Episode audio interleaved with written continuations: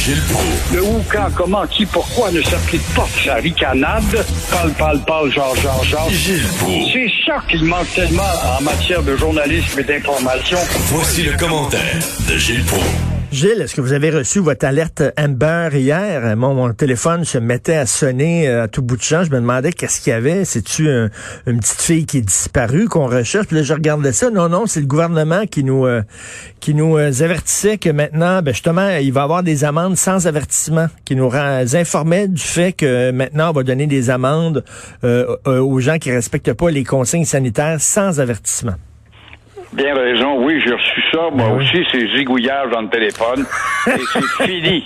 C'est fini l'avertissement de dire le gouvernement Legault, là, c'est ferme. Avant ça, c'était des petits papiers, on dit, là, on t'avertit, mais on fait pas plus, mais là, ça va être du vrai. Mais j'espère qu'il euh, il va faire la même chose pour ce maudit policier fou de Laval, qui a été congédié en liberté quand même, euh, qui euh, est un complotiste et qui euh, a été arrêté il y a quelque temps pour avoir publié des inepties sur la COVID-19 qui datait après tout que 2 millions de vies autour du globe, mais c'est passé malgré les nouvelles américaines, les nouvelles des États-Unis, de la France ou d'autres pays. Ces exemples ne l'ébranlent pas. Il s'est même permis d'envoyer des menaces à des journalistes, dont euh, notre ami Poirier. Poirier Ben oui. euh, de TVA ou de LCN.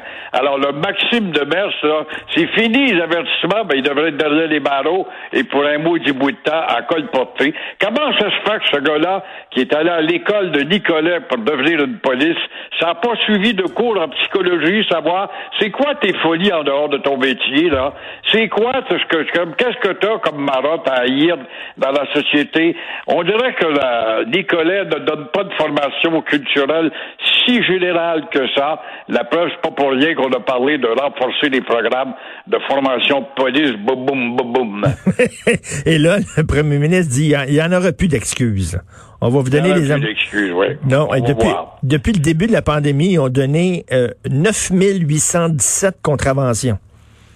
C'est beaucoup. Ouais, c'est bien peu par rapport aux milliers d'avertissements, parce que là-dedans, il y a bien des papiers qui ne voulaient rien dire. On va attendre, on va te donner un avertissement, puis après ça, on va te donner un vrai papier. Mais le vrai papier pour pas toujours arriver, ça fait bien de l'argent de perdu où le gouvernement aurait pu, ne serait-ce que cette semaine, quand tu as vu cette noce de la communauté juive, évidemment, en nommant cette communauté-là, tu passes pour un xénophobe, automatiquement, ben, une noce de 200 personnes, qu'est-ce qui se passe avec ça, là? Est-ce qu'ils ont eu les avertissements, eux autres, puisque l'avertissement ou la fin de l'avertissement est rentré en vigueur hier, donc ce qui s'est passé avant-hier, ça, ça compte pas, c'est ça? En tout cas, et là, puis, puis ça va être des amendes assez salées. Euh, la loi 21, toujours devant les tribunaux, toujours devant le juge Marc-André Blanchard. Et là, c'est euh, les tenants de la loi euh, 21 qui défilent. Oui, ils déposent leurs arguments avec des piles de papier et puis évidemment en faveur de la loi 21.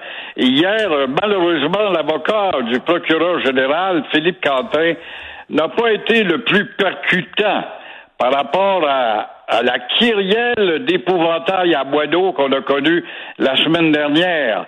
Mais après tant de salive et de gaspillage d'énergie, et malgré la clause de dérogation que Québec dit on va peut-être l'appliquer, si on est pour être rabroué, ça va tenir que cinq ans, ça va être à recommencer, on va subir le déluge de bêtises des fanatiques du Canada anglais.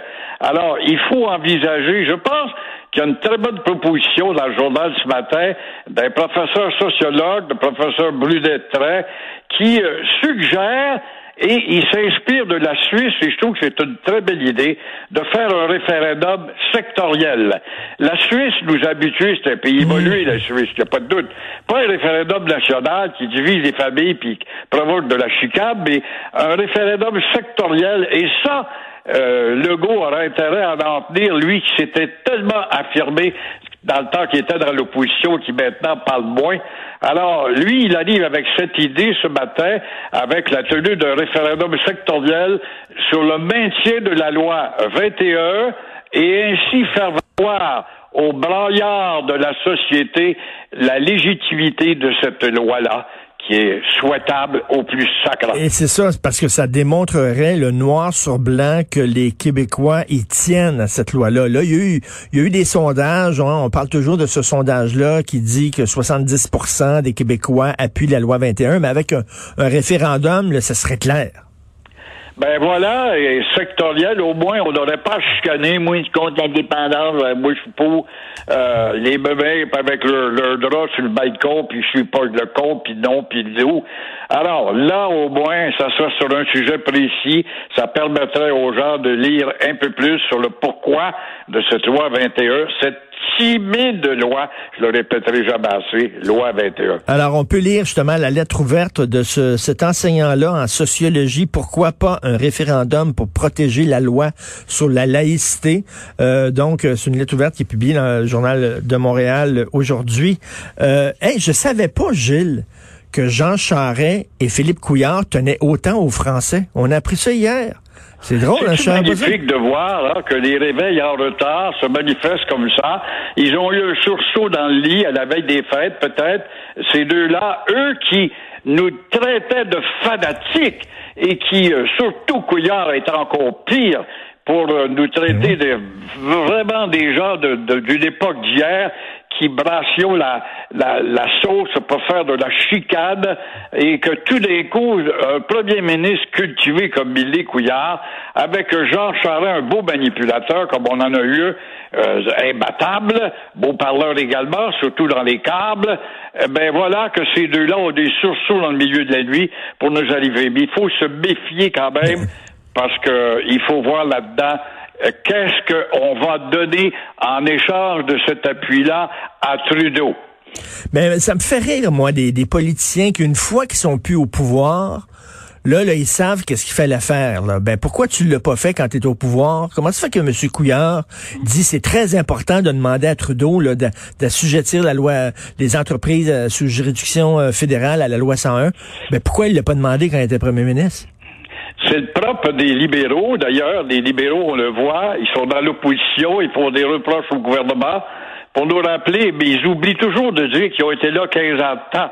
Et le même mot du problème qu'ils peuvent relever était là sous leur tapis à eux. Et euh, ils ont passé par-dessus, ils ont tué le temps, ils ont gagné du temps pour ne pas... C'est le propre de gens qui marchent les fesses serrées, des maudits peureux.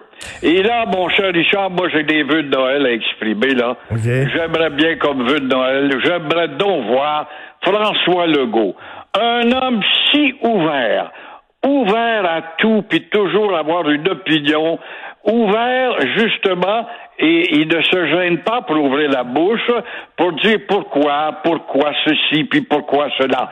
Mais ben là, j'aimerais l'entendre dire pourquoi. Pourquoi et pourquoi t'as offert 750 millions à Dawson et McGill?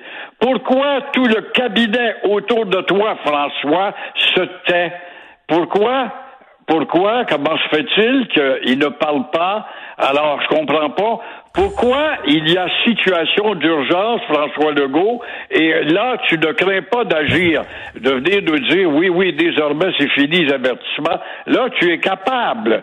Mais euh, de rabrouer avec, euh, en tout cas, les mille et une contradictions qui nous a amené depuis la COVID-19 parce qu'il s'est contredit souvent, il était capable d'ouvrir la bouche puis se confesser puis de dire devant la télévision, ah, il est quand même courageux, il est transparent. Regarde, il s'excuse, c'est pas n'importe quel premier ministre qui fait ça. Je veux bien, mais là, pourquoi, pourquoi se tait-il dans le cas de Montréal et Gatineau qui s'anglicisent d'une façon galopante et sans ne rien dire?